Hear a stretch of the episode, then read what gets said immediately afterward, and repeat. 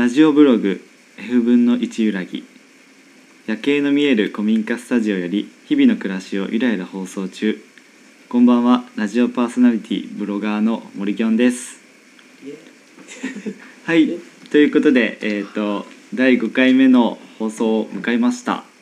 で、えー本日は、えー初企画ということでえっ、と対談形式の収録となっております。ということでえーえーとではじゃあ一人ずつちょっと自己紹介をお願いします。はい。はい、えーっと森キョンと一緒に住んでます、えー岩本ロンです。ロンさん。はい。あの多分これまでのあのラジオの収録の中で結構生活音が聞こえたと思うんですけど、それは大体僕です。足音とかね。そうですん。森キョンと一緒に住んでるので、あのの作る手で、えー森キョンは収録をしてるんですけど、僕も一緒に住んでますので、まあ生活音は皆さんもう僕のは何回も聞いてると思いますけど。今日は語りの方でちょっといろいろ聞いてくれたらと思います。よろしくお願いします。よろしくお願いします。はい。じゃあお願いします。えー、と北海道から来ました。今0円で旅しております。関口洋介と申します。みんなようちゃんって呼ばれてるんで。ようちゃん。ようちゃん。と呼んではい。い。ただければなと思います、ようこそ作りて。よろしくお願いします。よろしくお願いします。はい。えっとまああのよようちゃんがえっと作る手に来まして、まああの結構ね話が盛り上がってね、あのもうこれもう収録しちゃおうということになりまして、あのまあ勢いで収録しているところなんですが、えっと、じゃあまずあの皆さん気になってると思うんですがそのようちゃんは何故北海道から0円でここまで来たのかというかそのあれですよねあのいきさつをちょっと教えていただけると。北海道にはい。あの2人東京からうん。0円の旅してる2人が、あー。えー来ましてですね。でその2人があの僕感化されまして、うんうん僕ちょうど仕事11月末で辞めるって話だったので、うん。まあ、一緒にせっかくだからついていこうかなと思って12月から一緒に行くよなんて話をしていてですねでちょうどじゃあ12月ぐらいにどこにいるってその2人に聞いたらあ九州ぐらいにいるよなんて話をしてまして、あじゃあ九州ぐらいに行こうかななんて話をですね。しまして。ですねじゃあ福岡のチケット取るね取ったんですね。そしたらですねえーまあ、いざですね12月1日に福岡へ入りをする前日ぐらいにですね、えーその2人から連絡が来まして今岡山ぐらいなんで ああじゃあ最初は1人なんだっていういう話でですね。ちょっと早く来ちゃったんですけど。あそうそうですね走。りそう先走りましてね。今はですね、えー福岡博多太宰府で佐世保を来て今日、えー長崎の方に来ました。ようこそ長崎。ありがとうございます。す。ありがとうございます。えっとお仕事っていうのはその何をされていたんですか？コーヒー屋で働いておりまして個人でも結構イベントとかでうん。コーヒー入れさせていただくような形ですね、あはい。コーヒー、えー抽出にしております。へえ今日も今。今あの入れさせていただきました。入れていただいたコーヒーを飲みながら収録してます。美味しいですね。美味しい。ありがとうございます。います。いつもと違う感じます。コーヒーが。あのなんて言うんでしょうね。例えばまちづくり系のこうクリエイターとかデザイナーとかっていうような、なんかこう肩書きみたいなのってあなんてこういやなんていう肩書きになるんですか？そのコーヒーの。なくてですね。あない。困ってるんですよ。それはもうもうなん作る。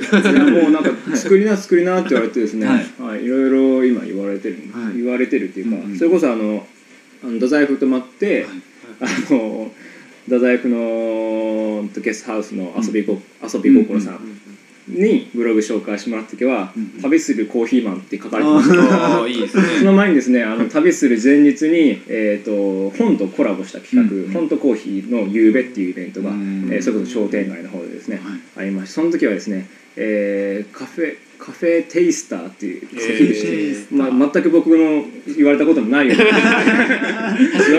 初めて聞いた。なこれ僕カフェテイスターなんだなってそういろいろ言われてるんですけど、まあ、未だに定まってない感じですね。コーヒーは入れれるバリスタでもないんですけどね。大体なんていうんですかコーヒー入れてる人ないんですよ。あんまないんですかないんですよね。コーヒーを入れるこう行為っていうのはなんていうんですか？ドリップなんドリッパー？ドリッパーうんドリッパーもドリッパーなんですよねこれ。なので機こうまあドリトラベルドリッパーみたいな。ああいいですね。でもあの旅っていうかはあの今回こう初めてと初めいうかてなんですようんうん九州に来るのも初めてっていう。九そうなんですよ。旅するのも初めてだし九州も初めてもちろんゼロ円で旅するのも初めてだしそうですよね。すごいですね。ねそのゼロ円でっていうのはいやあのあの幸せなことにですね、えー行くって仕事辞めるって言ってそれが10月の中旬ぐらいになっちゃったんですけど、うんで2人その旅する2人ゼロ円の旅する2人に会ったのがですね10月の後半ぐらいですね。で行くって決めてからフェイスブックに、えーちょっとこう仕事仕事辞めるまでは書かなかったんですけど、まあ、旅ね12月から行くよなんて話をして、あまあ、ーよければあの寄付金募りたいんでっていう話を、まあ、もしくはコーヒー入れさせてくださいよって話をしたらですね1ヶ月間ですね。うん。11月から始まってですね1ヶ月間もいろんなイベント出させてもらったりですとか、寄付金をいろんな方にいただいたりとかしてですねうん。幸せなことにそこでちょっと9万5千円ほどたまりましてですねそれで今そのあれを切り崩してですねうん。旅をしているという形ですね。へすごい面白いですね。すごいな。ありがたいですね本当にえなかなかでもそんな寄付って集まんないですよね。ちょっと想像できないですね。そうですよ。僕も12万ぐらいなのかと。思って、うん。うんうん。最初そのさっき話した人と人をつなぐパキスタンカレーつなぎ屋っていうお店がですね、北海道にあるんですけどそこのその店長のベンさんって方がいまして、ベンさんがあの僕がねこう旅するしないっていう話をした時に迷ってるって話をしてたら、いうんうん。やもうこの1万円を今あげるからこれで行くか行かないか受け取っあなたがお前が受け取ったら行く。受け取らなかったら行かない。どうするってこう1万円を差し出してですねうん。やってくれってすっごい粋な男前なんですね人がいましてね僕はもうすぐに行きます。すぐに受け取ってしまいましてですね。そこからあのスタートしましたそれでまあそれが飛行機代に飛行機代になって。行きの飛行機代にから始まりましてそこからもういろんな方がお世話になってる方とかもへ「ようちゃんこれあげるようちゃんこれ包んだから」ってへえもう本当にもう受け取るってこんなにですね難しいものなんだなと思いながらですね。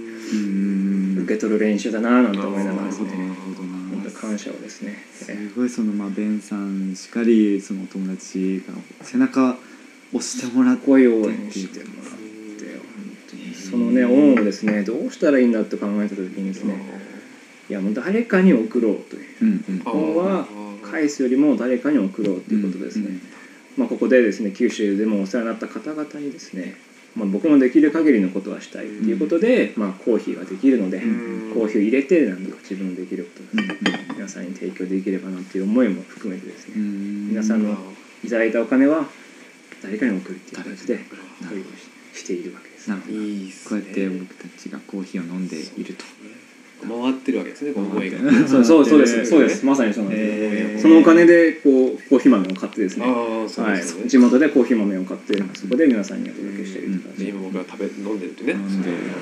そう考えるとちょっと感動します。すごい。はい。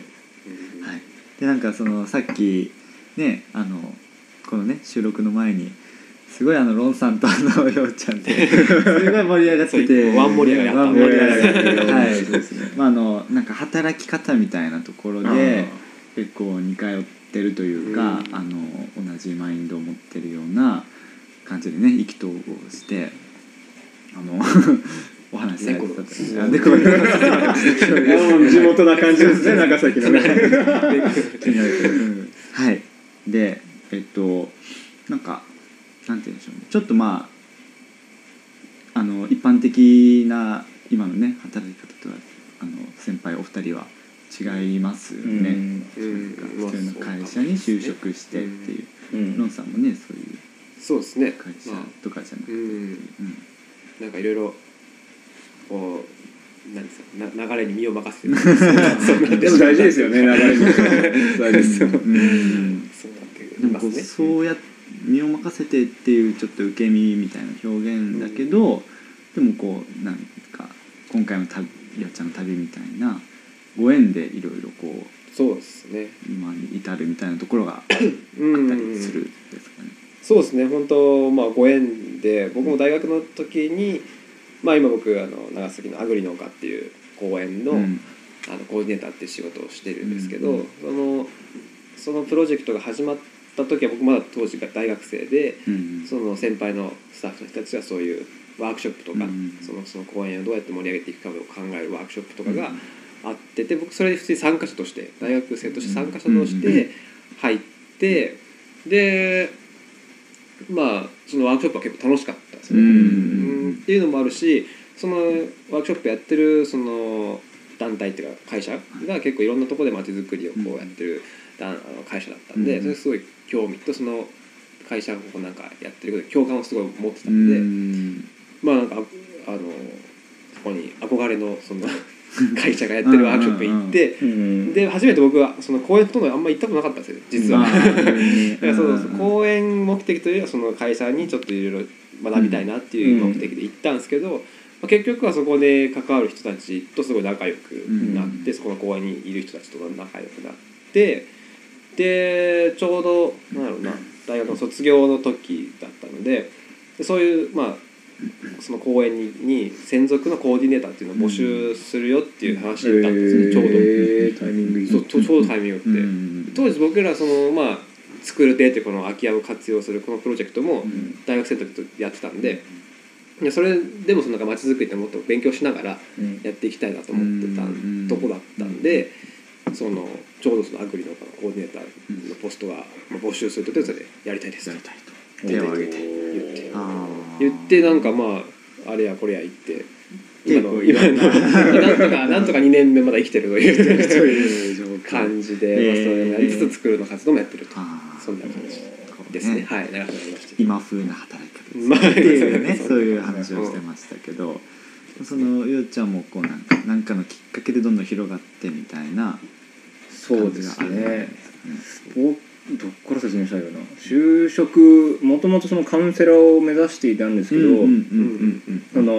悩みを解決したいカウンセラーが悩みがないと生きていけない生活ができないっていうのに疑問を感じましてですね、うんまあ、僕は大学院に行く道を諦めてですね、うん。えーいろんな活動をし始めるんですけど、そこから活動しそうなんですよね、まあ、東北の活震災関連のうん活動をしたりとか、うんそれこそまちづくりのインターンシップ行ったりとか、NPO の障害系の NPO 行ったりとか、うん。えーいろんな活動をしていく中でですね、まあ、最初就職はせずにですね、うん。えーっとし大船渡市ですね、えー東北の岩手県の大船渡市の方で4ヶ月間ぐらいをお世話になりましてですねそこでその街づくりとか、まあ、ちょっと学びつつ、うん。地域のこととか学びつつ、まあコーヒーはここで出てきてないんですけど。コーヒーはですね、うん。この卒業する前ぐらいにもうなんか一つ自分に自信が持てるものが欲しいなということで、うん。えー当時ですね個人店の店長の方にですね、うん。えー話してですね、はい。コーヒー勉強させてくださいということですね、うん。そこからコーヒーの勉強はし始めるんですけど、うん。それはもうずっとほ東北行った時もうん。勉強したりとか、で東北帰ってきてから、えー個人本格的にコーヒー勉強し始めて個人店と、えーチェーン店2つ掛け持ちしながらですね、うん。朝から晩までコーヒーをずっと入れ続ける生活をしてですね、すごい。で最近になっておかげさまであのいろんなところでですね、うん。このコーヒー入れさせていただいたりとか、ううんうんっていう活動をようやくできるようになってきたので、うんすごいそれで身につけていったんそうですね。なんかさっきのねコーヒー入れてるうん姿は新鮮だったというか、うんなんか、ね、初めて見ましたそうです。初めてあのね。なんかこううんこだわって入れてるというか、まあ、カフェとかなんかそういうところで行ったことはあるけど目の前でこうやってねそうですね。古民家で。いるところかるじゃないかこうもう割とパフォーマンスに近かったです本当そんな感じでしたね写真撮ってて、うん、写真撮ってねトータルでなんかコーヒー屋っぽい感じで提供できたなっていう感じなんですね入れるところはい入れるから味わってもらうところまで、うんなんかすごいこう入れてる姿を見て僕すごい思ったんですけど、はい。あのついこの間あのお茶を入れていただいたんですよね。あのいいですね。抹茶を。おお茶もいいですはい。それをやっぱこう本場の本場のなんて言うんでしょうね。こう作法にのっとってはい。入れてもらってすごいあのあ本物やって思いながら見てたんですけどあなんかそれにこうその時の感じた感覚とこう似てたというか。おー。うん嬉しいですね。なんていうんですかねこうなんか動きにめっちゃ無駄がないというか、すごいシュッシュッシュッってこうなんか機敏な動きで姿勢がすごい良かったなと思ってなんか、なんかそのピンとなんか背筋伸びてでこう慣れ慣れめっちゃ慣れた手つきでうん匂いをこう嗅いだりとかうん。お湯をこう注いだりっていうその一つ一つの手つきがすごいなんか作法みたいな感じで完成されてたのがすごいなと思いました。ありがとうございます。嬉しい。嬉しいですよ。本当に勉強した甲斐があったとか。ん。嬉しいですね